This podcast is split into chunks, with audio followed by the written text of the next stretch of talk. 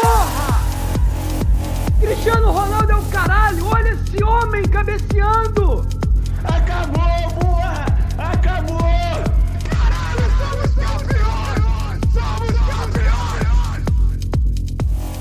Bom dia, boa tarde, boa noite para você que nos acompanha nas plataformas de streaming, pra rapaziada que já tá aqui movimentando o nosso chat na Twitch, boa tarde, noite, porque são seis e meia, não sei se a gente pode considerar tarde ou noite, mas enfim, estamos aqui ao vivo para esse pós-jogo especialíssimo. Eu sei que você ficou esse final de semana aí esperando o, o pós-jogo do Setor Norte, mas sua espera foi recompensada porque hoje temos um convidado especialíssimo aqui para para conversar com a gente. Finalmente uma pessoa que realmente entende de futebol e eu te garanto que sua espera vai valer a pena de verdade. Claro que antes de começar, eu peço para que você nos siga, como sempre, nas redes sociais, arroba setornortebnh, no Instagram e no Twitter. Lembrando que você pode nos apoiar financeiramente na Twitch com o seu sub, se você for, se você tiver um Amazon Prime, aquele que tu vê as séries lá do Jeff Bezos, você pode doar um sub grátis pra gente na Twitch. E você doando um sub grátis pra gente na Twitch, você entra na nossa lista de churrasco. Que obviamente só vai acontecer quando a pandemia estiver o seu fim, né? Quando estivermos todos vacinados e liberados para curtir por aí. E não é meme, é sério mesmo. Um mêsinho de, de sub você entra na nossa lista do churrasco. E também tem os bits que você pode doar pra gente aí. E a nossa forma tradicional de apoio financeiro é o nosso Pix, bnhcrf.gmail.com, que você pode doar qualquer trocadinho que tiver sobrando na sua conta aí, que tiver te incomodando aquele dígito quadrado, manda pra nós que a gente aceita. Bom dia, boa tarde, boa noite, galera. Hoje temos uma novidade aí com vocês. Vocês que nos assistem estão conseguindo vir na live nesse exato momento. Nossos amigos que têm negócios resolveram nos apoiar. E hoje eu preciso falar primeiro do, do da primeira loja que está aparecendo para vocês aí, ó, que é a Sandy Beach. O Insta deles é Sandy Beach Clothes, arroba Sandy Beach Clothes, você pode ir lá, dar uma olhadinha nas peças, tem umas peças maneiras. A lojinha também deles no site é sandbeach.ministore.com.br. Você acessando a lojinha deles por esse site, você tem direito a utilizar um cupom. Esse cupom é o SANDBNH, que vai dar um desconto maneiraço para vocês lá. O segundo patrocínio, que vai aparecer na tela de vocês também daqui a pouco, é o Ataque Periférico, que já apoiou a gente, inclusive, num sorteio. Sorteamos uma camisa maneiraça deles por aqui. Então é o ataque periférico e o 43% Burnit. Então o ataque periférico é uma banda de hardcore com a temática do Flamengo. E a 43% Burnit é a marca deles. A loja deles é 43burnit.iluria.com. E o Insta é ataque periférico. Dá uma olhadinha lá que você consegue comprar umas paradas maneiraça. Então é isso, nossos merchans já feitos aqui. Espero que você nos apoie, assim como o Urubinha e o Marcelino aí que já deram o sub pra nós. Então tamo junto aí, rapaziada, atualizando a lista do churrasco. É, então vamos para o que interessa, né?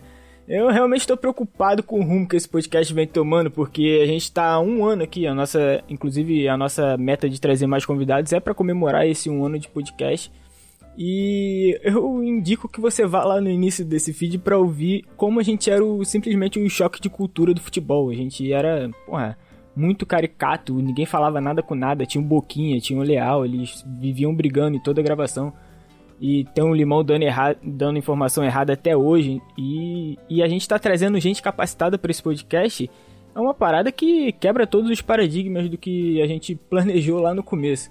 Mas é, mas é isso que a gente quer agora. Agora a gente vai, vai deixar de ser incompetente e a gente vai começar a falar um pouco, um pouco mais sobre pautas off-topic, né, fora do futebol, assim como foi a nossa live sobre a história do Afeganistão.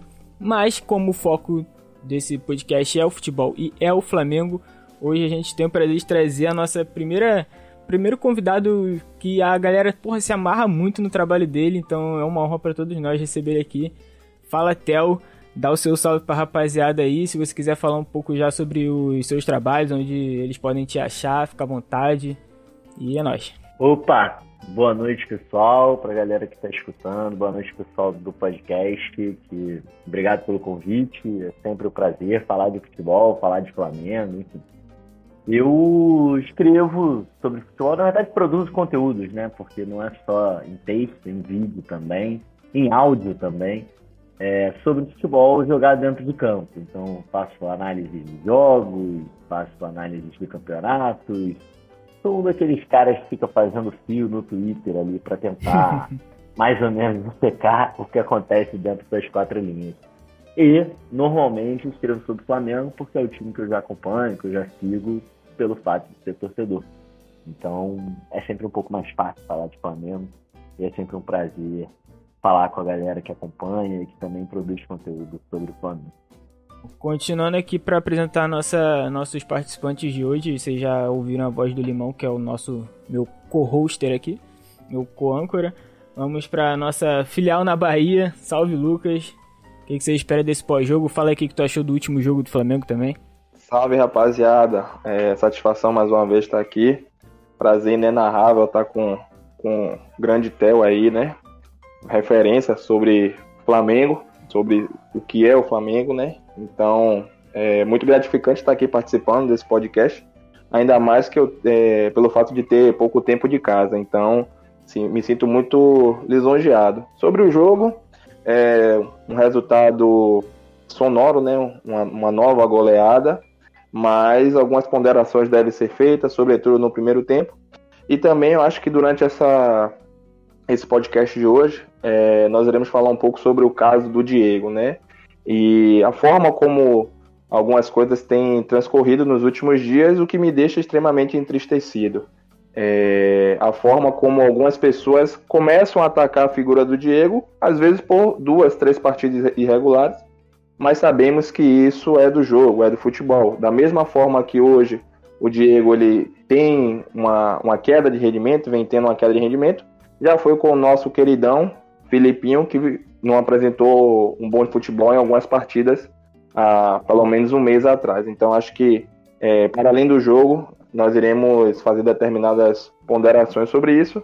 E no mais, vamos deixar o barco tocar, que nessa confusão a gente se entende. Valeu? Tamo junto. Valeu, Lucas, tamo junto. Para fechar momentaneamente essa mesa, porque a gente tinha planejado aqui a, o Lucas Genásio ainda, mas ele não apareceu, então vamos encerrar momentaneamente as apresentações com o Gabriel Trade.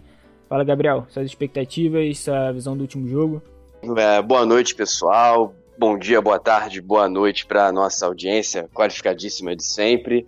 É, porra, primeiro de tudo, quero agradecer a, o, o, o fato de o Theo ter aceitado o nosso convite. Porra, maior prazer estar com ele aqui no podcast.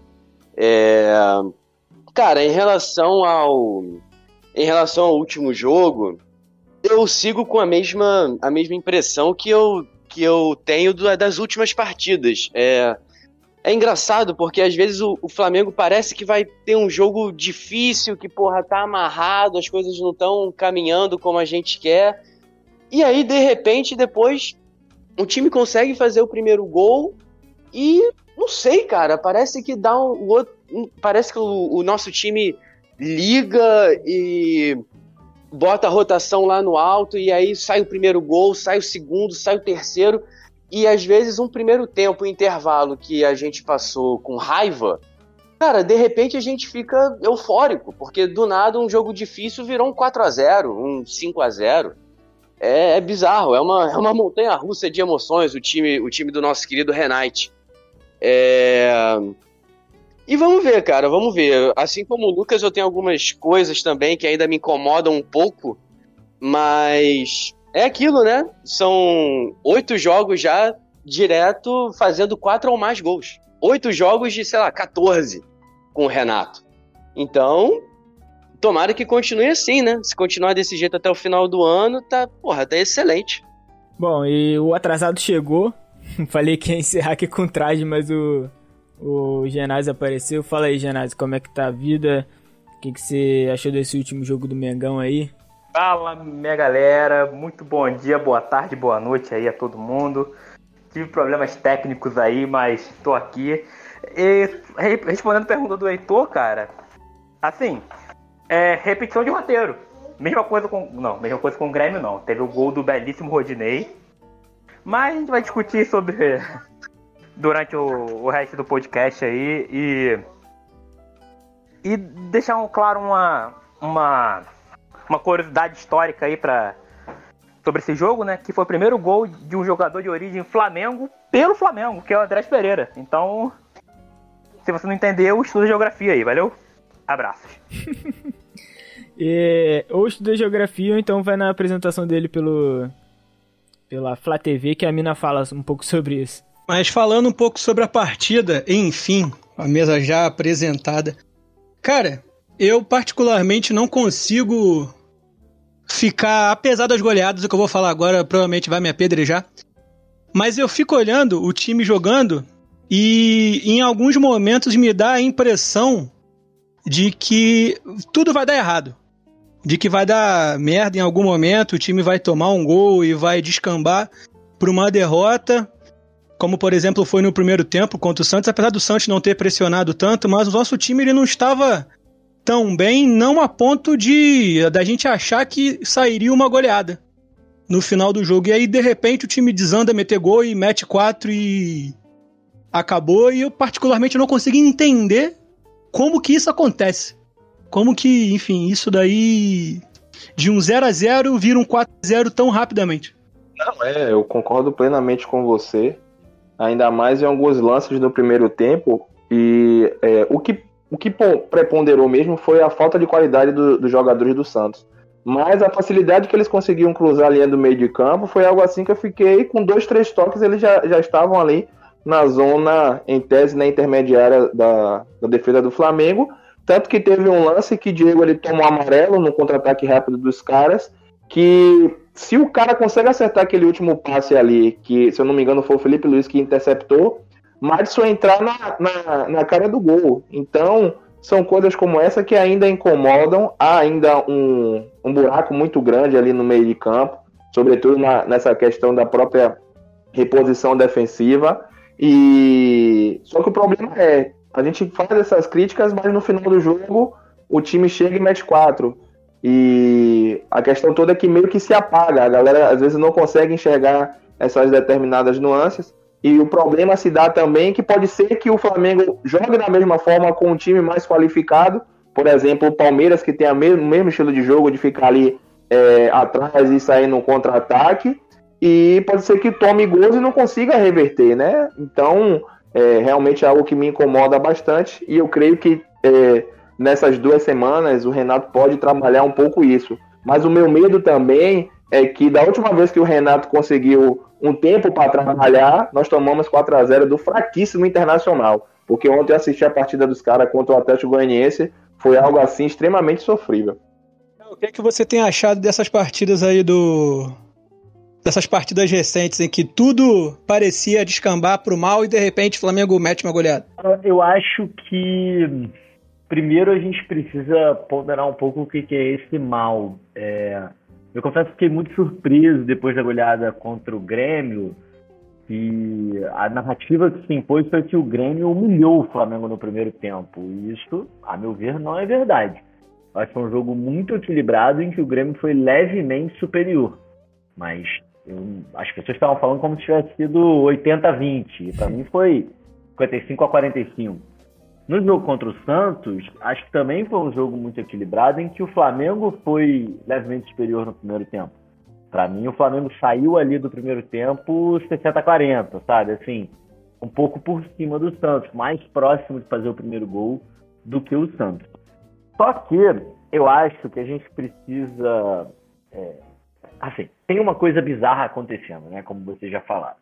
Flamengo, nos últimos 14 jogos, meteu oito goleadas. É um negócio que não acontece por aí e já deixou de ser aleatório, né? Já deixou de ser é, uma, uma sorte ou qualquer coisa do tipo e já dá para ver que existe um padrão.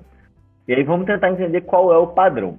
Eu acho que a gente precisa parar um pouco de analisar os jogos do Flamengo entre dividindo entre primeiro e segundo tempo e passar a analisar dividindo entre enquanto o jogo está 1 a 0, é, está 0 a 0 e quando ele passa a estar 1 a 0. Porque o que muda a característica do jogo é o primeiro gol.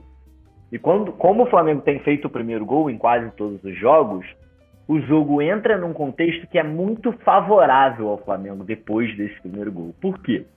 Esse time ele é muito adaptável, ele tem diferentes formas de jogar e ele é muito qualificado. Então, hoje, o time do Flamengo controla menos as partidas do que controlava antes, tá? E aí, antes eu tô falando com o Jorge Jesus, com o Domenech, talvez até com o Rogério Senna. O jogo começava e o Flamengo ele tinha o controle da posse de bola, ele manipulava o adversário, ele indicava como o jogo seria jogado. Agora não. Agora é um jogo de mais trocação, um jogo mais veloz. Mas o time do Flamengo tem muita qualidade. Então, nesse jogo veloz, vai criar uma chance, duas, três. Pode ser que o adversário também crie uma, duas, três. Só que, depois que o Flamengo faz o primeiro gol, gera-se uma situação muito confortável para esse time. Que é o seguinte: você imagina que o adversário fica entre a cruz e a espada. Se ele fica fechadinho, esperando para ver o que o Flamengo vai fazer, o Flamengo vai ficar dois dias e meio tocando a bola. E o adversário vai morrer de fome ali, não vai conseguir fazer absolutamente nada, vai perder por 1 a 0. Mas se o adversário sai, vai para cima para tentar empatar o jogo, o Flamengo é muito mortal no contra-ataque. E aí sim, muito mais do que era em outros momentos, especialmente na era Rogério Ceni. Então é muito favorável esse contexto de jogo para o Flamengo. Depois que o Flamengo faz 1 a 0 os adversários têm que sair e um passinho que eles dão para frente abre o espaço que o Flamengo precisa lá atrás e aí todo contra-ataque, enfim, onde pura, acha ouro. É um negócio impressionante. Todo contra-ataque do Flamengo sai na cara do gol. Que é o mesmo padrão. A gente viu esse padrão contra o Olímpia, a gente viu esse padrão, de certa forma, contra o Defensa e Justiça, não exatamente igual, porque depois o Flamengo acabou entregando aquele gol ali meio maluco, né? Que o Diego Alves chutou em cima do cara. Mas a gente viu esse mesmo padrão contra o Grêmio e o Santos agora. É, o que acontece é que jogar contra esse time do Flamengo estando perdendo é muito difícil. Então os jogos do Flamengo se tornaram jogos em que se o Flamengo toma o primeiro gol, Pode ser que ele consiga empatar ou virar, como conseguiu contra São Paulo, virou, contra o Ceará empatou. Pode ser que descampe para uma goleada, como aconteceu contra o Inter. Agora, se o Flamengo faz o primeiro gol, provavelmente descamba para uma goleada. Então é quase como se fosse mais fácil o Flamengo ganhar de 4 a 0 do que ganhar de 1 a 0. Porque depois do primeiro gol, o primeiro gol exige um esforço 100, o segundo gol exige esforço 10, entendeu? É, a coisa fica se abre, né? Fica muito mais fácil. Então também a gente precisa olhar para os jogos, a meu ver, com esse contexto.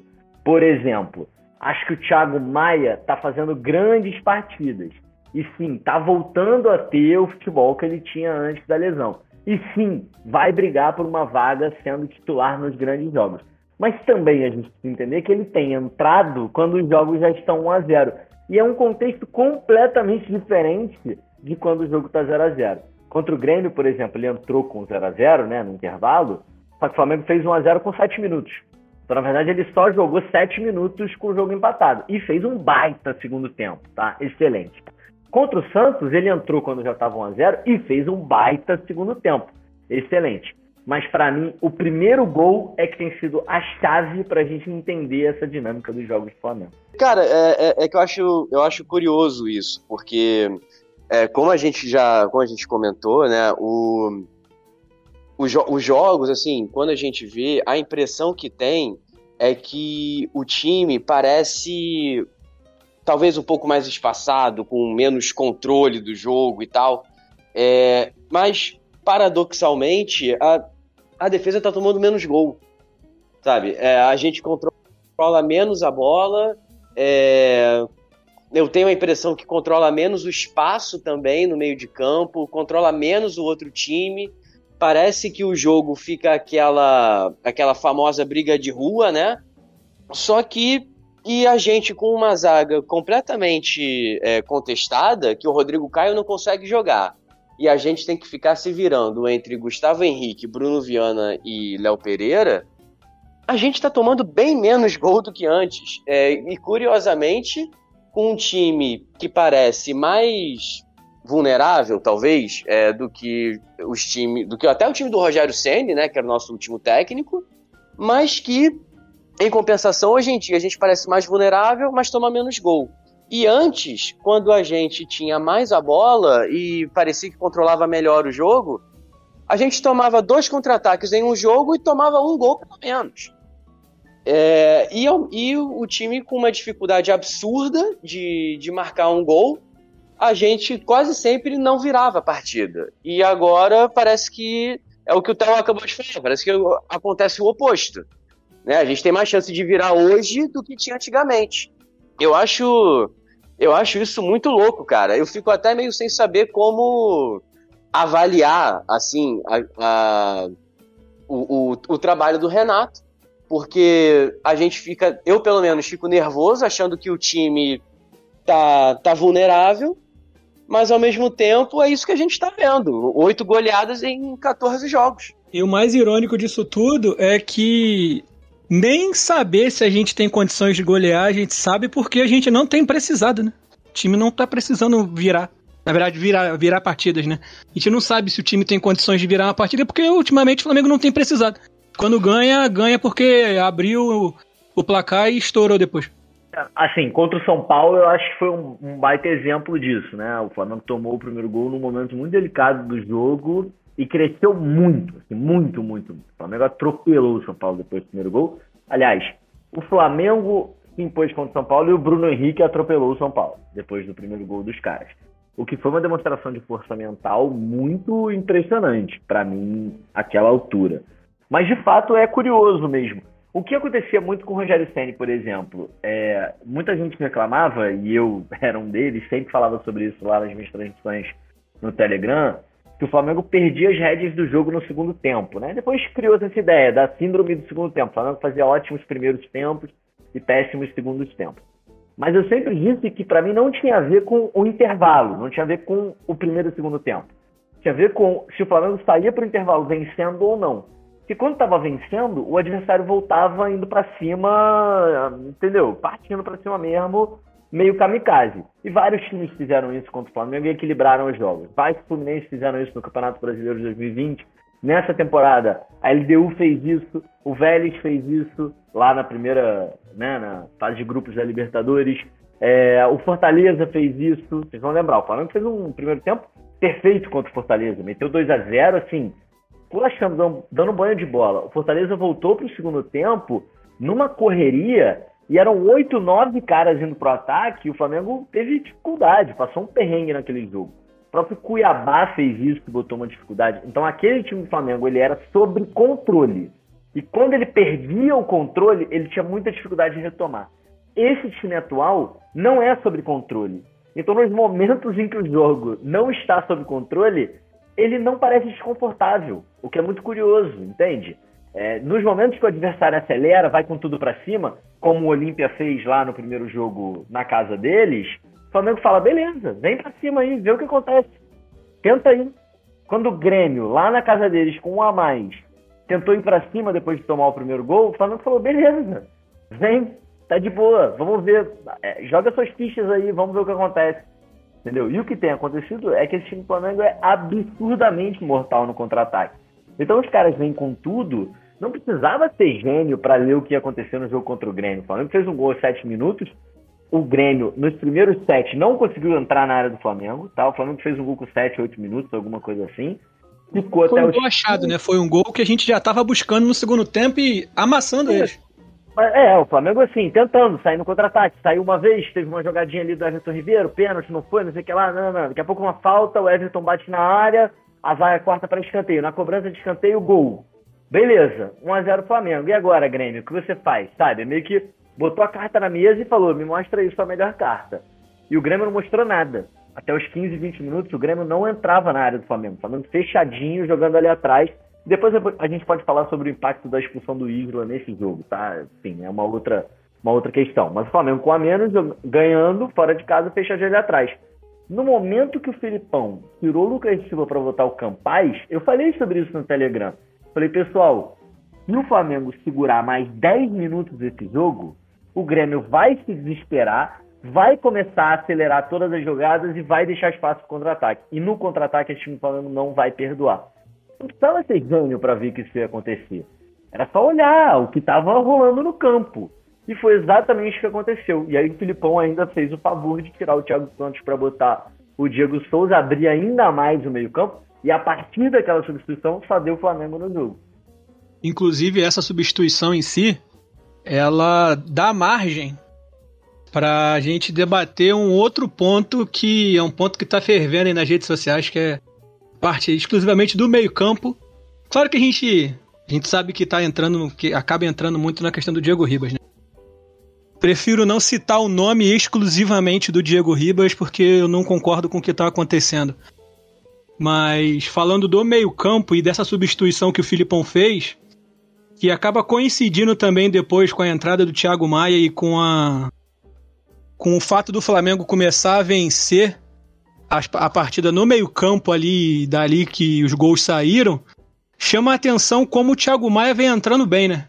Como o Thiago Maia vem entrando bem e vem de fato mostrando que se não fosse aquela lesão que ele sofreu gravíssima no ano passado, o ano passado foi esse ano, foi no começo, enfim, não, não tô lembrando direito. Mas se não fosse essa lesão gravíssima dele, ele muito provavelmente já seria dono do meio campo. É tanta lesão no Thiago Maia que eu nem lembro mais a cronologia. Eu queria até falar com o Lucas, que o Lucas ele, ele vem mandando um mantra, né? Há tanto tempo, que é o quem tem Thiago Maia. Não precisa do Thiago Mendes.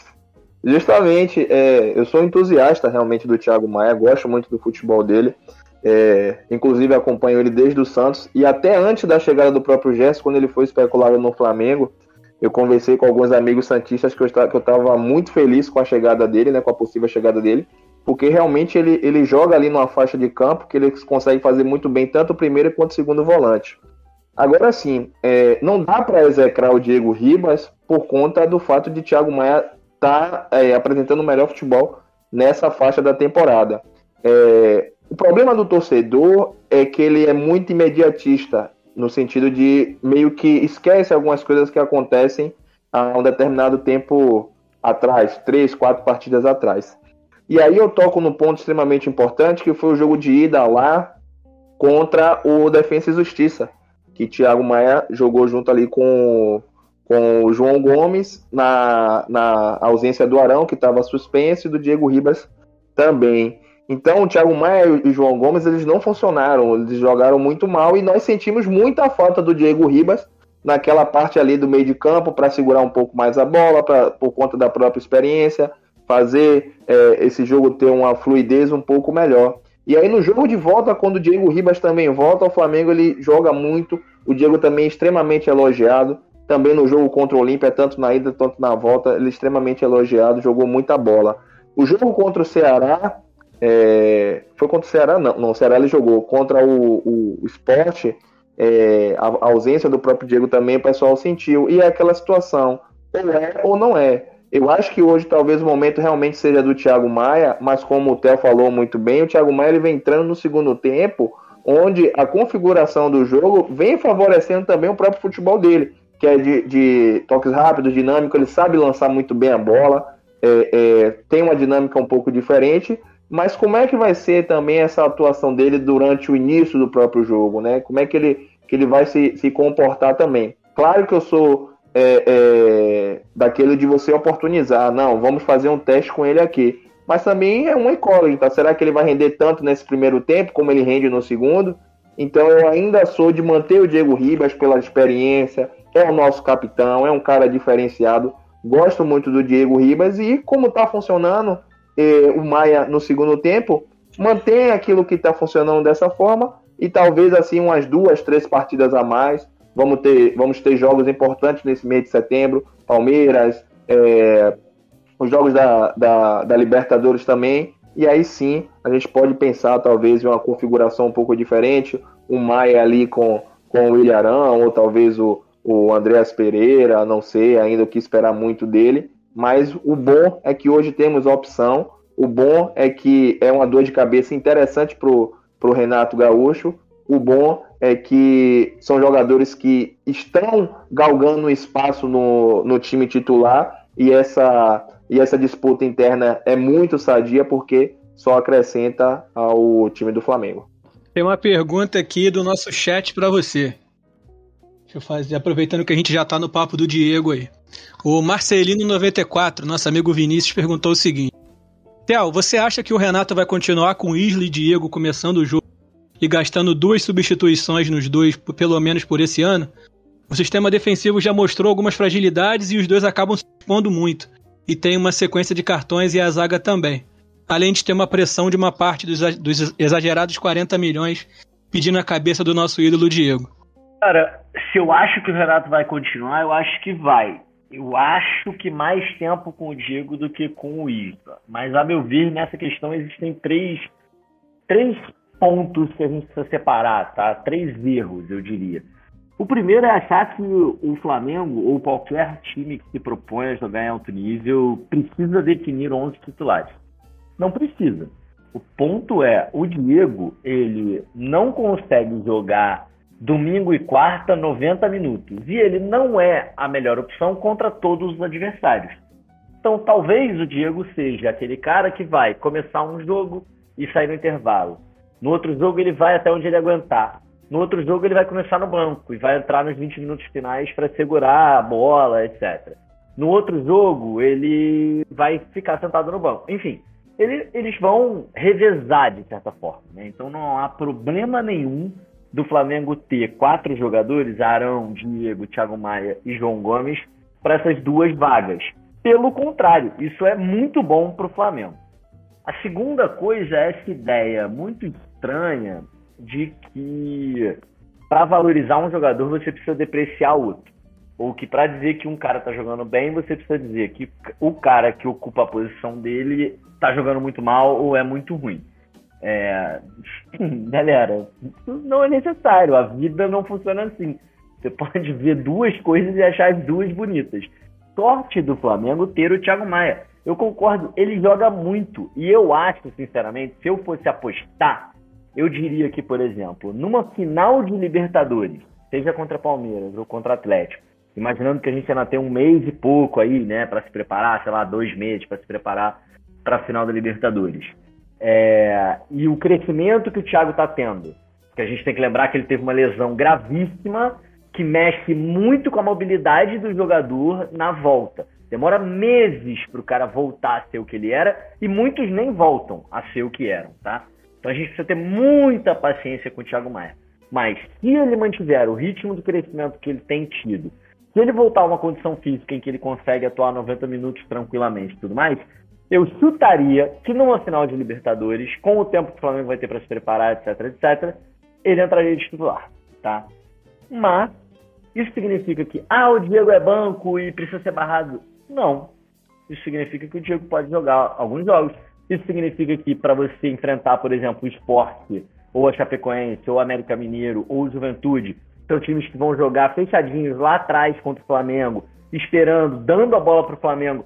Talvez seja melhor você ter justamente o Diego, que é um cara que sim prende mais a bola, mas que sim encontra os espaços, manipula melhor a defesa do adversário.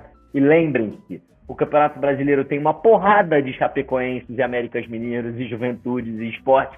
O Flamengo joga vários jogos assim. O Flamengo joga muito mais contra esses adversários do que contra Palmeiras, Atlético Mineiro, River Plate ou quem quer que seja, tá? Então, esse é o segundo ponto. E o terceiro ponto é que é, tem uma, uma parte que eu não chamo nem de crítica, que é uma galera que critica o Diego nesse momento só porque precisa destruir alguma coisa. E se o Diego for barrado amanhã, acaba termina a crítica ao Diego, aí o quem é o próximo? Ah, é o Everton Ribeiro. Então vamos destruir o Everton Ribeiro. Beleza, foi barrado. Agora quem é o próximo? É o Índio. Então beleza, vamos destruir o Índio. Beleza, foi barrado. Então quem é o próximo? Ah, o próximo agora é o Gustavo Henrique. Aí beleza, foi barrado. Agora quem é o próximo? Tem uma galera que está ali só para destruir. E a gente não pode botar essa galera no mesmo bolo das críticas. Existem críticas ao futebol do Diego? Sim. Muitas delas válidas, muitas delas exageradas, etc. Existem é, argumentos para o Thiago Maia se tornar titular na maioria dos jogos, ou pelo menos nos jogos mais importantes até o final da temporada? Sim, muitos válidos, muitos um pouco exagerados. Agora, existe uma galera que só está ali para destruir. A gente não pode botar essa galera no mesmo palanque de debate. Porque não é a mesma coisa. Porque senão é a mesma. É o que a galera faz na televisão. Ah, vamos discutir aqui se a Terra é plana. Ah, tem que ter igualdade de debate. Então vamos chamar um cara que acredita que a Terra não é plana e um outro que acredita que a Terra é plana. Não, porra! Não é a mesma coisa, não é o mesmo argumento, não tem o mesmo peso. Por assim, a gente vai ter que chamar 999 mil cientistas que acreditam que a Terra é redonda e um idiota que acha que a Terra é plana. Aí sim a gente tem igualdade de, de condições, né, para o peso desses argumentos. Tem uma galera que está ali apenas para destruir. Vamos parar de botar o microfone na mão dessa galera. Cara, eu queria ir de casa em casa da rapaziada da FlaTT e mandar esse trecho pra eles ouvirem. Porque Eu, realmente... se eu pudesse, eu faria um quadro. Não sei se vocês já viram aqueles quadros que você tem o QR Code que lê e aí já vai pra um link no Spotify ou então no YouTube. Eu gravaria esse trecho, botaria nesse quadro com o QR Code. Porque puta merda. Caralho. Mano, eu queria aqui puxar o ginásio que tá quietinho aí, fazer uma, uma crítica, porque a nossa audiência chamou ele de muito bruto quando ele não explicou o que significava Flamengo. O, o H-M-E-D-E-L-L-A, não sei como se pronuncia esse nick, falou aqui que Flamengo é uma designação genérica para o conjunto de dialetos do baixo frâncico falados na Bélgica, que inclui o brabantês, o Flamengo oriental, o Flamengo ocidental e o limburguês. Então aí, Genásio, tivemos uma aula de não sei o que é isso, é linguística ou é história ou geografia. E queria que você puxasse seu questionamento aí. Então, depois desse comentário, tá com medo de falar alguma coisa, mas... Ah, é o Hermes, é, É. o amigo do, do. É o professor amigo do Vinícius. Salve, Hermes, tamo junto aí. Enfim, não, mas isso aí é porque o, o Flamengo é uma. É uma. Além de ser o maior clube do mundo, é um. Digamos, seria o belga original, da região da Bélgica, de onde nasceu o, o nosso querido jogador que marcou gol aí no último sábado. Mas, é, falando de uma coisa importante, né, do. do Estão falando do Diego, do Thiago Maia.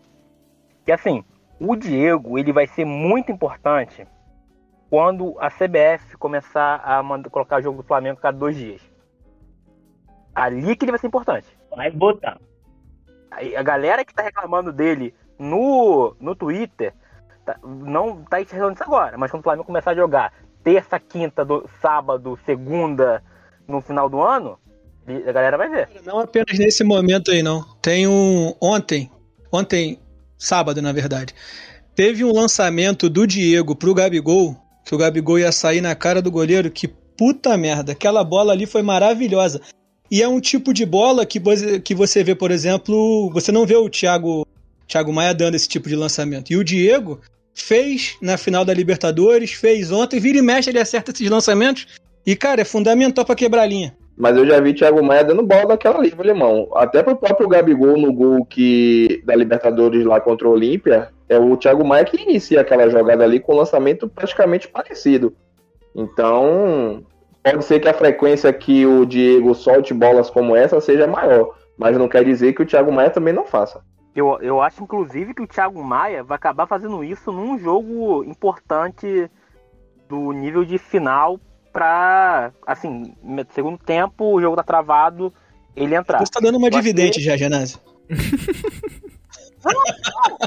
Eu acho que é provável, de verdade. É a, a mulher que falou que o avião ia cair aí, ó. É o Roger Flores também, falando que tá sentindo, ele tá sentindo. Não, eu vou falar uma coisa que eu acho que muito flamenguista deve estar pensando o seguinte.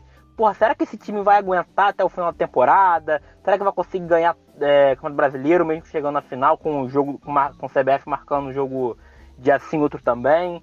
Cara, pela primeira vez eu tô sentindo confiança no, no time pra, pra ser campeão de tudo. É algo impensável. Algo que eu nunca imaginei na minha vida. Empolgou. Não sei, empolguei de verdade. Ativa a Cara, carta anti-zica aí, por favor. Não, com Pelo certeza, amor eu tô de Deus. batendo aqui na, pare- na, na madeira aqui, mas, porra, é. Cara, primeira vez que eu tô sentindo confiança. Porque a gente pensa o seguinte: a galera tá pensando. Eu vi muito comentário assim, falando de.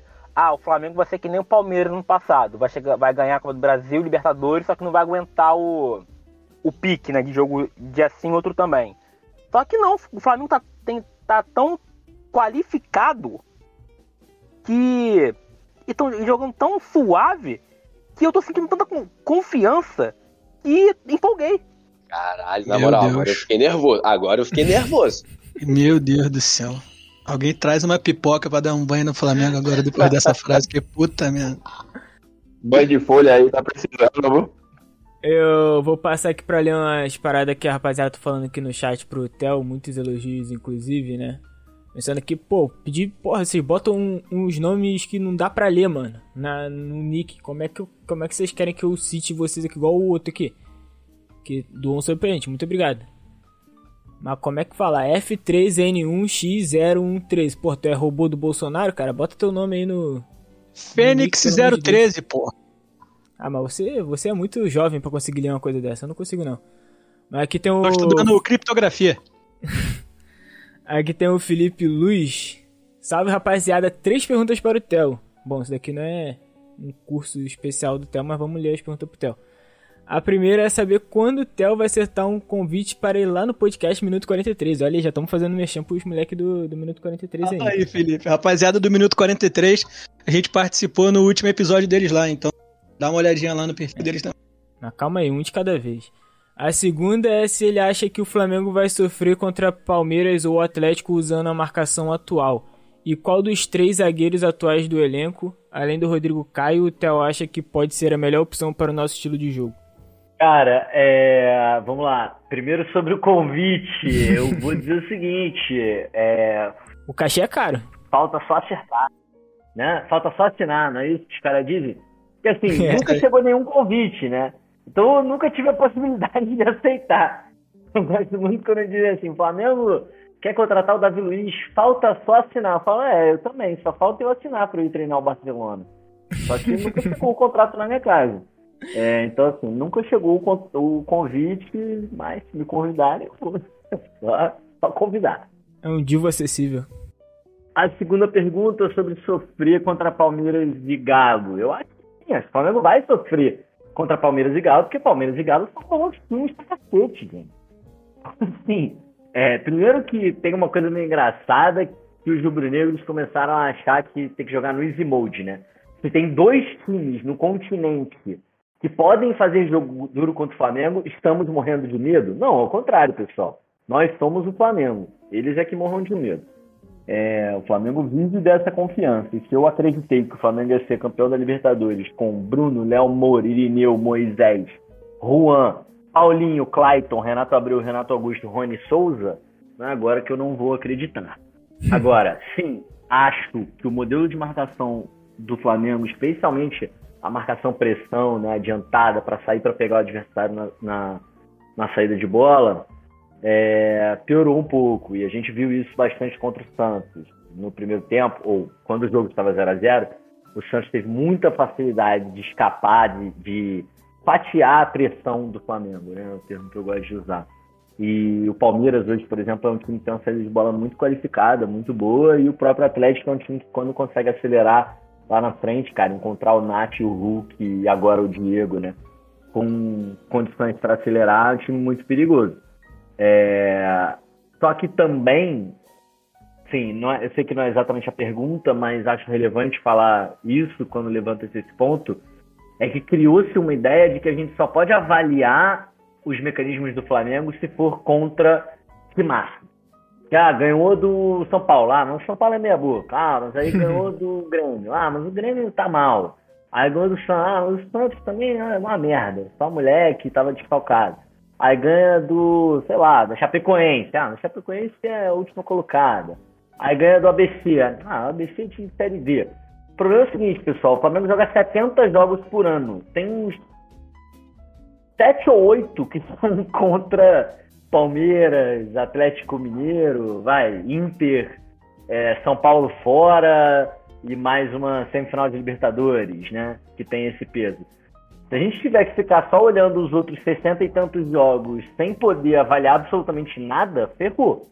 Então acho que a gente tem que colocar cada jogo dentro do contexto e entender assim, ah, fez seis gols no ABC, pô, legal, o ABC é muito frágil. Pô, fez cinco gols no Olímpia, pô, legal, o Olímpia é muito frágil. Mas isso conta alguma coisa pra gente, né? Isso mostra algumas coisas, tanto ofensivamente quanto defensivamente. E acho que sim, nesse momento, pra mim, o mecanismo que precisa ser mais trabalhado no Flamengo é o início da marcação, né? A marcação adiantada. Tanto a pressão na saída de bola quanto a pressão pós-perda. O pós-perda, a gente pode entrar nesse assunto também, é um assunto bem longo. Assim, o pós-perda eu acho muito difícil de melhorar, porque não tá funcionando. Tem a ver com a forma como o Renato quer atacar E aí também o ataque está funcionando tanto dessa forma que não faz tanto sentido mudar o ataque para melhorar o pós-perda. Mas a marcação adiantada lá na saída de bola dos caras, eu acho que precisa trabalhar bastante. E a terceira pergunta é sobre os zagueiros. Eu acho dos três, do Bruno, Léo e Gustavo, eu acho que quem teve o maior pico na carreira foi o Léo. É, só que quem, quem teve a melhor passagem pelo Flamengo até agora, ou a menos pior, foi o Gustavo, por incrível que pareça. Muita gente discorda quando eu digo isso, mas eu acho que a passagem do Gustavo, né, o, o, desde que ele chegou no Flamengo, aqui, as atuações dele, é, assim, num nível acima do Léo Pereira. Só que o Léo Pereira até que tava fazendo bons jogos, cara, até se machucar, assim. Então, eu hoje, se tivesse que escolher um dos três, tipo, ah, tem jogo importante amanhã. Eu tenho o Rodrigo Caio disponível, a minha dupla de zaga é Rodrigo Caio e Gustavo Henrique. Mas, isso se o jogo for amanhã. Se for depois de amanhã, é Rodrigo Caio e Davi Luiz. Cara, eu, eu, posso, eu posso aproveitar e, e emendar uma outra pergunta que eu vi aqui no chat, que é é, casa com a questão dos jogos com Palmeiras, Atlético Mineiro e tal. É a pergunta da Bia Porto M, que ela pergunta qual estratégia vocês consideram que seria melhor para jogar contra o Atlético Mineiro? Se a gente deveria focar em contra-ataque, né? Já que eles têm um ataque tão bom e a nossa defesa é tanto mais ou menos. É, eu acho que na realidade o Flamengo tem que propor o jogo contra qualquer time que, que o Flamengo enfrente, ainda mais é, mediante as peças que nós temos. Claro que o time do Atlético Mineiro também é extremamente qualificado, mas é um time que também dá muito espaço. Eu assisti o jogo ontem também, uma boa parte contra o, o Bragantino. Realmente eles foram é, um pouco superior, tiveram mais chances, criaram mais chances. Mas é um time também que apresenta determinadas fragilidades que o Flamengo pode explorar. O próprio jogo do Flamengo contra o Atlético Mineiro, que, que perdemos de 2 a 1 na era Sene, é, o Flamengo tomou dois gols muito rápido em um apagão, mas o primeiro tempo foi de trocação pura, sendo que nós não tínhamos diversos é, jogadores que, que titulares né? nessa partida. Então o Flamengo pegou exatamente pegou os caras extremamente esfancelados e o resultado ali poderia ser um empate, porque no final do jogo a Rascaeta teve a bola do dinheiro e conseguiu chutar em cima do Everson. Então, é, é, são coisas que a galera meio que é, esquece, mas que, que aconteceram. Então, acho que o Flamengo tem sim condições de, de jogar de forma até superior do Atlético Mineiro. Claro que respeitando o time do Galo, que é um time que joga muito bem, tem é, um ataque extremamente letal, mas eles também têm que se preocupar com o Bruno Henrique, Gabigol, Rascaeta e Everton Ribeiro. Tem essa não. É, o, contra o Palmeiras, né, o Flamengo tem levado vantagem sobre o Palmeiras já últimos anos. E o Rogério Ceni, nas partidas que enfrentou o Palmeiras, é, usou uma estratégia desde a temporada 2020, isso, né? E nessa temporada de novo, em Supercopa, na estreia do Campeonato Brasileiro também. Ele usou uma estratégia que eu acho que vai ser muito diferente da que o Renato vai usar, porque eu falei né, mais cedo que o Flamengo era sobre controle. Ele, ele era baseado na ideia de controle. E o que ele fez contra o Palmeiras foi multiplicar isso por mil. Assim, o Flamengo contra o Palmeiras passou a abrir mão de contra-atacar. Roubava a bola e tinha a possibilidade de contra-ataque, o Rogério ativamente pedia para os jogadores esperarem para organizar o time dentro do campo e atacar de uma maneira organizada, porque quando ele perdesse a bola, o time estaria organizado e não sofreria no contra-ataque do Palmeiras. Se você rouba e já explode no contra-ataque, o seu time vai ficar espaçado, vai ficar desorganizado, os jogadores fora de posição. Aí você perde, o adversário vai ter a oportunidade de contra-atacar o seu contra-ataque. Né? O que o Rogério fez para controlar o Palmeiras é, e funcionou muito bem. Por exemplo, é só a gente lembrar a estreia do Campeonato Brasileiro. O Flamengo foi muito superior no segundo tempo até fazer o gol. É, e foi muito isso, assim, o, o Flamengo abria a mão, roubava a bola, às vezes tinha a opção de um passe um pouco mais vertical, esperava, organizava o time, deixava o Palmeiras recuar um pouquinho e aí sim voltava, rodava a bola, atacava de uma maneira meticulosamente pensada. Mas não é o que o Renato vai fazer, pelo que a gente tem visto o trabalho dele, não. Ele vai tentar sair para uma trocação frenética contra o Palmeiras e aí, sim, claro que é de se preocupar. Mas eu acho o Flamengo mais time, no fim das contas. E, e assim, eu acho que comparando o elenco, no caso, e eu acho que o time do Flamengo é muito superior entre os dois. Quanto o Palmeiras, eu acho completamente superior, comparando o elenco friamente. E quanto ao Atlético Mineiro, cara, o único eu acho que a única minha preocupação são as laterais. Porque as laterais do Atlético Mineiro eu acho muito boa. O Arana é um excelente lateral e o e o Mariano eu acho melhor que o que o Isla. Eu, eu acho. Tá jogando melhor que o Isla pelo menos. Então, é única coisa que me preocupa, mas fora isso, friamente falando, o Flamengo é superior. Só pra gente fazer a última pergunta aqui e tentar caminhar para os finalmente, mais uma pergunta pro Theo, do Fênix013. Ele mandou o seguinte aqui no chat. Theo, o Thiago Maia aparentemente tem a preferência de primeiro volante. Quem você acha que tem mais capacidade para ser titular, Arão ou Thiago? Há a possibilidade do Arão voltar para a zaga pela incerteza da volta de uma boa sequência de jogos do Caio? que com o Renato não há possibilidade do Arão voltar para a zaga. O Arão na zaga eu acho que tinha vantagens e desvantagens. Para mim, as maiores vantagens tinham a ver com essa proposta do Senna de controlar muito o jogo pela bola, de ditar o ritmo, de às vezes deixar o jogo lento, de sair com a bola lá de trás de maneira muito qualificada, de empurrar o adversário para o próprio campo. Isso, com, bola, o Arão trazia muitas vantagens jogando na zaga como o Renato não preza tanto por esses pontos, eu acho que hoje o Arão seria é, pior. Assim, eu já acho que ele tinha problemas com o Senna. E hoje eu acho que ele seria pior do que ele foi com o Senna. E não acho que o Renato tem essa ideia, não. Não vejo isso acontecendo. É, mas eu acho que o Arão é titular absoluto desse time. Assim. Para mim, o Arão é um pilar fundamental e dá pra ver que todos os jogos que ele não joga, o Flamengo. Nossa, que estranho, né? Hoje, mais uma vez, o meio campo do Flamengo pareceu meio desprotegido. Né? Poxa, que coincidência. Sempre que o Arão não joga, é o mesmo comentário. O Arão, pra mim, cara, hoje é, é um monstro ali como volante. Agora, eventualmente, especialmente na maratona de jogos, especialmente entendendo que cada adversário é um adversário, pode sim jogar Thiago e Diego, pode jogar Arão e Thiago, Aí tem várias combinações possíveis. Oh, tem, tem uma pergunta aqui que eu gostaria que você não respondesse, mas se você quiser responder, responde. Porque, na verdade, eu vou fazer as duas junto, porque essa eu quero que você não responda, mas depois tem outra que você pode responder. A primeira é do, do Matheus, que eu prometi não dar ibope pra ele, mas ele perguntou aqui se você acha que o Flamengo deveria ter usado melhor o grande PP Villardi. E a segunda é o que tá faltando pro Pedro entrar no ritmo do time? Será que até o Michael tá melhor que ele? Cara, sobre o PP, eu acho que o Flamengo até usou demais, assim, eu acho. Muito obrigado. Não, assim. Obrigado por isso, falo... A gente agradece, Theo. Eu falo isso de maneira positiva, até assim, acho que é um mérito do Sene, entendeu? Eu, se fosse o Rogério Sene, colocaria isso lá no meu currículo, assim, no meu portfólio, de, porque ficam falando que o Renato Gaúcho recupera jogador e tal, pô acho que o Ceni conseguiu dar uma utilidade para um jogador que, na minha opinião, está e sempre esteve num nível bem abaixo do que se espera do elenco do Flamengo atualmente. Então acho que o Flamengo até usou demais e, enfim, em alguns momentos ele entrou bem, mas ele entregou o máximo que ele poderia entregar, não imagino o PP entregando nem mais jogos, nem mais tempo, nem mais qualidade do que ele entregou ali com os Ceni. Ô, Theo, eu espero que assim, depois que você possa ouvir a nossa edição, nossa versão editada e a, na nossa vinheta, o nosso amigo aí, Matheus, comemorando efusivamente o gol do PP contra o Palmeiras. Esse cara é o maior ah. fã do PP que existe na Terra. E assim, não faz o menor sentido ser fã do PP. Eu não entendo porque que esse cara Mateus, conseguiu ser fã do PP.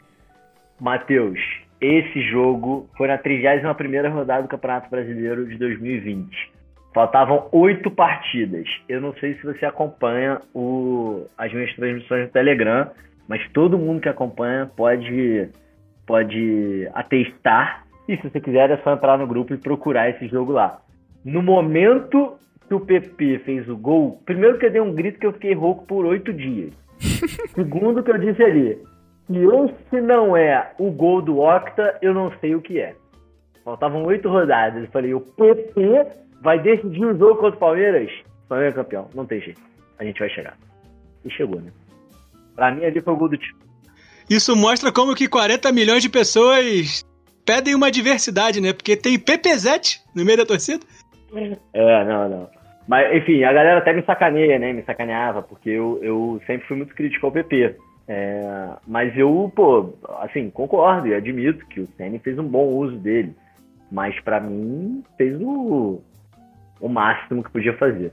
Sobre o Pedro, cara, é muito difícil, né, entrar nessas nuances, até porque a gente não tá lá no dia a dia. Então tem a história que ele ficou puto com, a, com o lance da Olimpíada, aí logo depois ele pegou Covid, e cara, essa parada do Covid eu acho ainda muito mal explorada no futebol, na mídia esportiva. Tem impacto no rendimento, sim. Ah, mas o Thiago Maia pegou Covid voltou bem. Tá bom, o Thiago Maia não é o Pedro. Cada pessoa é uma pessoa. Cada pessoa reage a esses vírus malditos de uma forma. Então, pode ser que isso tenha tido impacto, pode ser que não. Pode ser que o lance da Olimpíada tenha tido impacto, pode ser que não. Pode ser que simplesmente o estilo de jogo não, não esteja favorecendo, eu pessoalmente acho que não. Mas de fato ele não está fazendo boas partidas, mas vai voltar, cara. O Pedro joga muito, entendeu? É natural que ele tenha uma baixa e vai voltar. Em algum momento ele vai voltar a jogar bola. Muito bom, vamos. Estamos batendo aqui uma hora de gravação, vamos caminhar logo para nossa rodada final. Eu esqueci de avisar antes pro Theo como funciona aqui o nosso finalzinho, então eu vou fazer aquele esquema, vou deixar uma galera antes dele para ele já ir se acostumando com, com o formulário que ele tem que preencher antes de ir embora aqui pra gente. É, mais uma vez pedir para vocês doarem um pix pra gente, qualquer qualquer trocado que você tiver que que tiver aí sobrando na sua conta no bnhcrf.gmail.com. Segue a gente nas redes sociais, arroba no Twitter e no Instagram. Tipo, mais tardar amanhã já vai estar tá a versão editada no, no Spotify. Aí você manda para os seus amigos no Amazon Music, no Apple Podcast, no Spotify, Deezer. Se você usa alguma plataforma de streaming e nosso podcast não tiver lá, manda uma DM pra gente tentar colocá-la lá. E vamos caminhar para, o, para os nossos finais. Daniel Limão, fala o próximo jogo aí pra rapaziada poder palpitar com. com. com. com o quê? Com propriedade. Próxima partida, cara.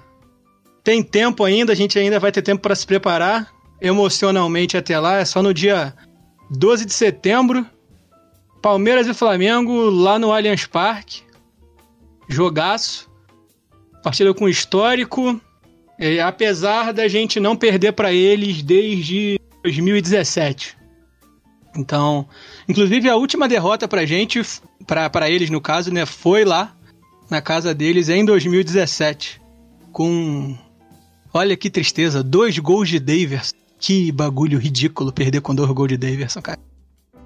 Lamentável. Dave. O histórico é, não é favorável pra gente, é totalmente desfavorável. Temos 34 vitórias no confronto e 37 derrotas, com 29 empates. E fora de casa, o Palmeiras é amplamente favor é, favorito. Vem, historicamente falando, eles têm 21 vitórias em casa no confronto com a gente. Enquanto o Flamengo só tem 10 vitórias lá em São Paulo, com 15 empates. Então, um empate ganha da gente. É um confronto difícil, a gente sabe que o Palmeiras, apesar de não estar jogando o melhor futebol aí dos últimos tempos, é um time extremamente forte. Acho que, ainda mais com a volta do Dudu, acho que é a, a primeira partida que o Dudu vai jogar contra a gente, desde que ele voltou. Então tende a ser uma partida difícil pra cacete aí. Então, caminhando para nossa nossa rodada final, eu abro aqui com o meu salve para o Cristiano Ronaldo, que escolheu continuar sendo o maior, o, o maior não, né, mas o ídolo, continuar sendo o ídolo do maior time inglês. Manchester sempre será a vermelha. Estou aliviado com com o fato dele não ter vestido a camisa azul daquele time nefasto. E é isso, meu salve vai para toda a galera que tá aqui movimentando o chat, porra, Boquinha, Vinícius, o Chaves não apareceu hoje, vou demitir ele. O JP, o Matheus que fez a pergunta aí do PP, galera que deu sub, pode deixar que a gente tá atualizando a lista do churrasco e vocês vão estar tá lá com a gente assim que o Covid for exterminado. E a minha indicação cultural vai ser um, vai ser minha indicação de, de adolescente revoltado. Um live que tem do Slipknot, Day of the Gusano, no Canais Globo, no Bis. É um app, um app, não sei se tem no Globoplay, eu acho que não, mas é um aplicativo especial para quem assina Oi, Sky, essas paradas no, no Canais Globo. É o primeiro show da banda no México, tipo, o público na América do Sul já é foda, imagina a galera vendo o Slip lá pela primeira vez em 16 anos, tipo, é um bagulho simplesmente absurdo para quem gosta dessas vibes aí de show absurdo. É, vai curtir, vai curtir o visual, o som é muito foda. E galera da Twitch quiser mandar aí os seus palpites também, a gente vai registrar para caso vocês acertem pra gente achar vocês e vocês mandarem a música no nosso próximo pós-jogo. Então, como prometido, vamos deixar o Theo pensando aí na, na, na, indicação cultural dele, no palpite, e vamos de Lucas Genásio. É, meu palpite, cara, próximo jogo acho que vai ser. Que vai ser 2x1, um, de verdade. O Flamengo vai usar esse, tempinho pra treinar aí, ou ir pra balada, não sei, né? O Renato é, meio piroca das ideias, então eu acredito que o Flamengo vai estar mais renovado, mais tranquilo, mas vai ser um 2x1, um. vou colocar um 2x1. A gente não sabe, é, vai ser um grande teste, pelo menos a maior parte do Flamengo fala um grande teste, mas acho que vai ser, acho que o roteiro vai se repetir de verdade. Acho que só que não acho que não vai ser uma aquela goleada, mas enfim. 2 a 1 e um detalhe importante, a última vez que o, que o Palmeiras ganhou do Flamengo, esse 2 a 0 com dois gols do Daverson, o, o Flamengo era treinado pelo Rueda, o Palmeiras pelo Alberto Valentim e o melhor jogador do Flamengo em campo naquele jogo foi o Rafael Vaz. Olha que coincidência. Então, agradeça aí porque não existe ateu no Flamengo, cara. Só Pereira. Mandar aí um é, mandar aí um, um abraço aí pra galera de Blumenau aí, Santa Catarina, depois do jogo aí. Eu... Lamentável. É lamentável. É, mas galera de Blumenau aí tá no meu coração, tá? Mandar um, um soco na cara pra galera de Brusque, tá? Por motivos óbvios. Pois é, né? É, é, não é à toa que, outro detalhe importante, Brusque foi a cidade que deu mais porcentagem de votos ao, ao vagabundo aí, tá? Na presidência. Mas não vou falar o nome dele, não. E. Porra, minha indicação cultural, cara. Cara, eu tinha mais. Eu acho que eu vou deixar. Vou poupar essa. É, galera de ouvir essas asneiras que eu falo, né? Pô, minha indicação cultural aí vai ser. Pô, vai ser um. Vai ser South Park, cara. Eu tô voltando a assistir South Park. É culturalmente aceito. Ah, e um abraço também pra. E um abraço também pra minha, pra minha ex-aluna Nisa, que tirou. tava na, na Urca esses dias e tirou uma foto com o Renato lá e. e mandou um salve. Ela mandou um áudio. Falando Manda que... uma crítica social foda no salve e depois indica South Park, Janaz. Aí realmente não dá pra te Park. Salve Park é democrático e ele zoa tudo. Ele é democrático por causa dessas coisas, tá? Tem Tá erro não. bom. E um abraço aí pra minha, pra minha, ex- pra minha ex-aluna Nisa aí que, que tirou foto com o Renato e ficou muito feliz. Nada, vai lá, então. Vamos lá, Lucas. Sua indicação cultural, salve, palpite. E meu salve de hoje vai lá. Gabriel Barbosa, aniversariante do dia. Fez três gols no final da semana. Não, mais do que merecido. É, meu palpite para o jogo contra o Palmeiras, é, eu acho que ele vai ter um período muito importante, porque vai ser um jogo que precede partidas importantes também. Então é aquele tipo de jogo que eleva a moral é, dos atletas, porque é um adversário que pode se configurar um é, postulante ao final. Então é aquela coisa que você já bate duas vezes no mesmo ano nesse adversário. Ela cresce, é, de uma para final também você já entra é, um pouco mais é, confiante. Seria no caso o terceiro pau, né? Porque empatou na Supercopa, mas levou nos pênaltis, então.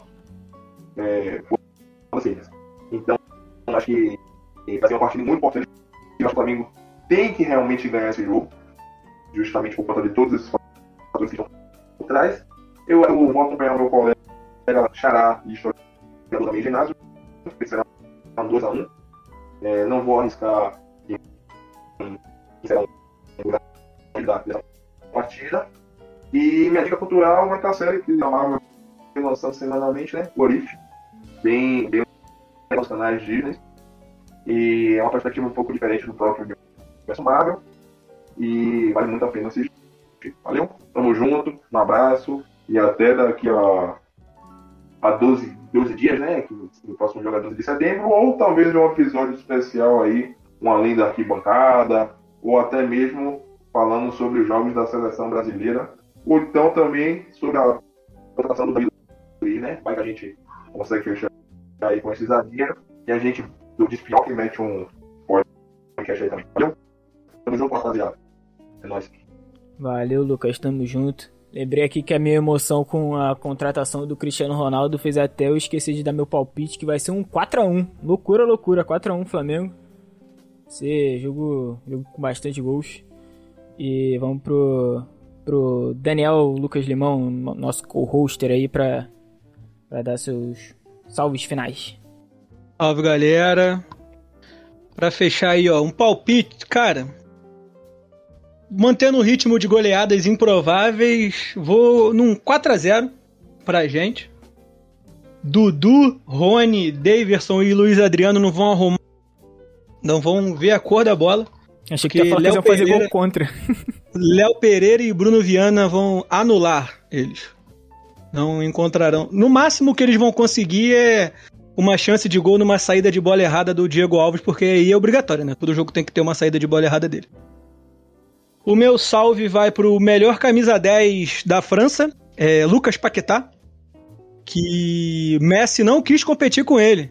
Pediu a 30 porque sabe que o posto de melhor 10 da França tem dono. Lucas Paquetá, um abraço. E um abraço pro Lyon, que quer, que quer montar o maior conglomerado de brasileiros na Europa, que eles já estão lá com Bruno Guimarães, com Emerson, Paquetá e agora querem pegar o David Neres. Então eles querem formar uma colônia brasileira na França. Então um abraço para eles também. Minha indicação cultural, cara, não tem indicação cultural. Você que tem plataformas de streaming assinadas aí, assista o que você quiser. E é isso. Um tchau, tchau. O Boquinha tá falando aqui que o Neymar joga paintball, né, Limão? Pra você não citar o Neymar como melhor camisa 10 da, da Europa. Pô, mas aí você falar que o Neymar joga mais que o Lucas Paquetá, você tá sendo clubista. Lucas Paquetá, queremos você aqui, hein? Responde nossa DM. é... Trade, fica aí à vontade para se despedir da rapaziada. Sim, senhor. É, vamos lá, meu palpite pro jogo. Depois de duas semanas de muito churrasco e futebol, a gente vai meter um 2 a 1 no Allianz Parque é, mantendo aí minha onda de pé no chão. Uh, o meu salve, meu salve vai pro, mais uma vez para aniversariante do dia, o príncipe da Gávea, nosso querido Gabigol, o homem que faz tudo. É, e a minha minha dica cultural, na verdade, vão ser duas. Uma é um filmezinho que eu vi esse final de semana, é, No Limite do Amanhã. Filmezinho bom de ação pra porra, dar uma curtida, relaxar um inspirado pelo nosso novo seguidor, nosso querido Fênix 13, vou recomendar para vocês aí a música Sei Lá, do Choji featuring Little Gabi. Isso, daí, isso daí, porra, se vocês ainda não ouviram, vocês estão errados. E eu ainda não ouvi, eu tô errado também, eu vou ouvir daqui a pouco. é, valeu, Fênix, tamo junto, irmão. É, é isso, pessoal, uma boa noite para todo mundo. E é isso aí, vamos lá. Minha indicação cultural, deixa eu só acrescentar aqui rapidinho. Minha indicação cultural é leiam, procurem todas as redes sociais do nosso convidado, Theo Benjamin. Inclusive, queria agradecer a participação dele. Procurem ele no Twitter, procurem ele no o canal dele no Telegram, porque. Ele, ele ainda tá Se... aqui, cara, pra ele fazer o merchan dele, calma aí. Não, deixa eu falar antes dele fazer o merchan dele. Se você gosta de futebol, dá uma olhadinha no, nos canais dele. Puta merda. Conteúdo é pra vida. Autopromoção é estranho, né? Melhor, melhor a gente fazer. É verdade, é verdade. é, mas é isso. Mais uma vez, Théo, muito obrigado mesmo por você estar aqui. Você, tipo, representa realmente uma virada aqui no nosso, no nosso humilde programa. Foi muito da hora. Muito obrigado pelo tempo também que você dedicou para estar aqui com a gente. Desculpa se a gente puxou demais esse tempo, uhum. mas é porque a gente tá empolgado mesmo. E fica à vontade aí, cara. tudo que a gente já, já falou aqui, se tu quiser pular alguma parte, você pode pular. Se você quiser mandar um salve lá pro Simas da, daquela família lá, Turbo, também fica à vontade. Cara, é... não, eu que agradeço o convite. Realmente é sempre legal falar de futebol, é sempre legal falar sobre Flamengo, especialmente quem, quem gosta de futebol, né? Quem gosta de Flamengo. Porque, como eu falei antes, tem muita gente que tá nessa parada só para destruir. E aí realmente não é a minha, a minha vibe. É, o meu. Tem que começar pelo palpite, tem que começar pelo salve, começa por onde? Tá livre, livre. O que você, você quiser. que sabe. Então eu vou começar pelo salve. Eu quero mandar um salve pro meu pai, que não vejo meu pai há um ano e meio por causa dessa maldita pandemia. E duas vezes por semana a gente se fala muito rapidamente, porque basicamente todo jogo do Flamengo ele me manda uma mensagem escrito Bruno Henrique é nosso rei. É, meu pai não acompanha nada de futebol, mas gosta de futebol, entende pra cacete de futebol na verdade, ele só não assiste mesmo e tal. Mas agora eu tenho um irmão pequeno, ele assiste os jogos com ele e o Bruno Henrique é nosso rei. Então eu quero mandar um salve pro meu pai e pro nosso rei, Bruno Henrique. É... O meu palpite é que o Flamengo vai ganhar por 2x0 com o Palmeiras. Vai ser um jogo difícil. Mas eu detesto palpite, tá? Eu sempre erro. mas acho que dá para meter um 2x0 lá. E a minha indicação é um filme chamado Free Solo, que é sobre um escalador chamado Alex Honnold, que é uma grande inspiração na minha vida. Até escrevi um texto sobre o Alex em 2019, logo antes da semifinal do Libertadores contra o Grêmio. E é um cara que, enfim, que eu gosto muito, que eu acompanho muito. E tem um filme que ganhou o Oscar até de melhor documentário, que é sobre a escalada dele. Ele subiu uma montanha chamada El Capitan sem cordas. E é muito interessante acompanhar a preparação dele, as, as dificuldades, a maneira como ele consegue fazer. É muito lindo o filme, recomendo a todos. É isso aí, então já anotem as indicações culturais é, para vocês passarem esse tempo sem Flamengo. A gente vai, vai preenchendo essa lacuna aí com, com as indicações culturais do nosso podcast. Mais uma vez, salve para a rapaziada da Twitch que tá gastando Hermes aí com, por causa do, do corretor, né? Acontece nas melhores famílias, relaxa aí. Vamos falar pra, pra nossa live não cair. Mas é isso, um salve pra geral que tá nos ouvindo aí. Lembra de nos seguir. Muito obrigado, Theo. Valeu, falou. Valeu. Valeu. Valeu, rapaziada.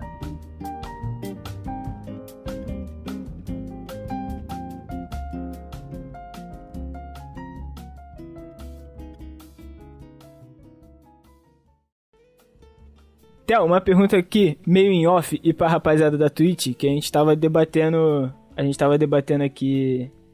É, o que aconteceu pra você, por um acaso, seguir a gente no Twitter? Foi, foi sem querer ou porque você. Como assim, cara? É Sei sério, lá. cara. Não me lembro. Não sei se eu escutei um episódio ou se foi depois que vocês me convidarem. Não me lembro se apareceu uma parada achei interessante. Eu sigo pouca gente, né, no Twitter, mas é, sei lá. Não tem uma, uma resposta. Deve ter sido uma das estatísticas lá que o Limão botou. Pode ser. O nosso, a nossa ideia de convidar surgiu porque o Vinícius, que tá aqui no chat também, ele falou, pô, cara, é, é muito louco o Theo seguir vocês, porque ele segue pouca gente. A gente ficou realmente falando, caraca, é verdade, né? E aí falou, pô, chama ele, né? Ele tá participando de uns agora, a gente falou, chamou. Cara, eu, eu confesso que eu, eu sigo pouca gente mesmo. Eu mudei é, a minha maneira de usar o Twitter, né? Eu revolucionei o meu Twitter há umas quatro semanas. De uma forma que, que me, permitiu, me permitiu seguir mais gente. Então eu dei umas seguidas, assim, nas últimas semanas em coisas que estavam no meu radar, coisas que eu, que eu tava Não, achando mas tem muito tempo. Aí eu Você, me você é nosso fã há muito tempo, cara. Não tem como você meter essa, não. É, eu não me lembro se, se foi porque apareceu uma parada pra mim que eu achei interessante, ou alguém que eu conheço foi no podcast. Enfim, realmente que faz um tempo eu não me lembro, mas é, não tem uma resposta certa não, infelizmente. É, eu queria, eu queria poder contar uma história super emocionante. Não, um dia eu tava andando na rua e um cachorro me falou: pegue o podcast Setor Norte, que a sua sorte vai virar, sabe? Mas Não, você, deve ter visto o post de, de informações que de quantos jogadores charás de presidentes americanos o Flamengo já teve. Era isso que eu queria lembrar. Essa estatística foi incrível, é o puro suco. Pode ser, cara, pode ter sido mesmo.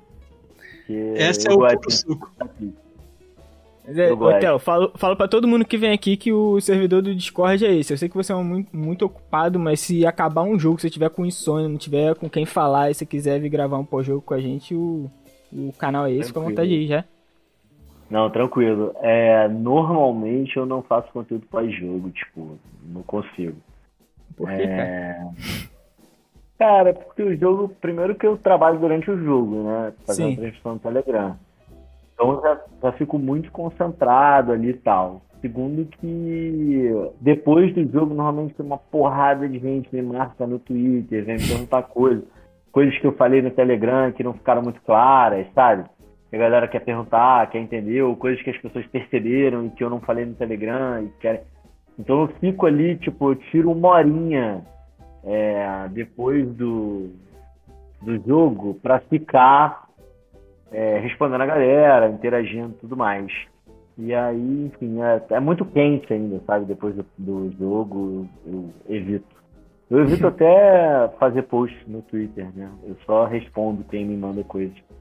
Mas eu nem, tipo, eu evito fazer comentário. Ah, Flamengo jogou muito hoje, sabe?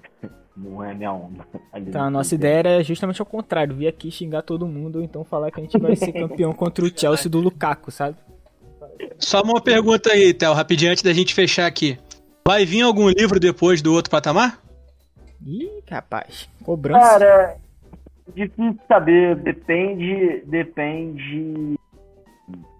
É, de.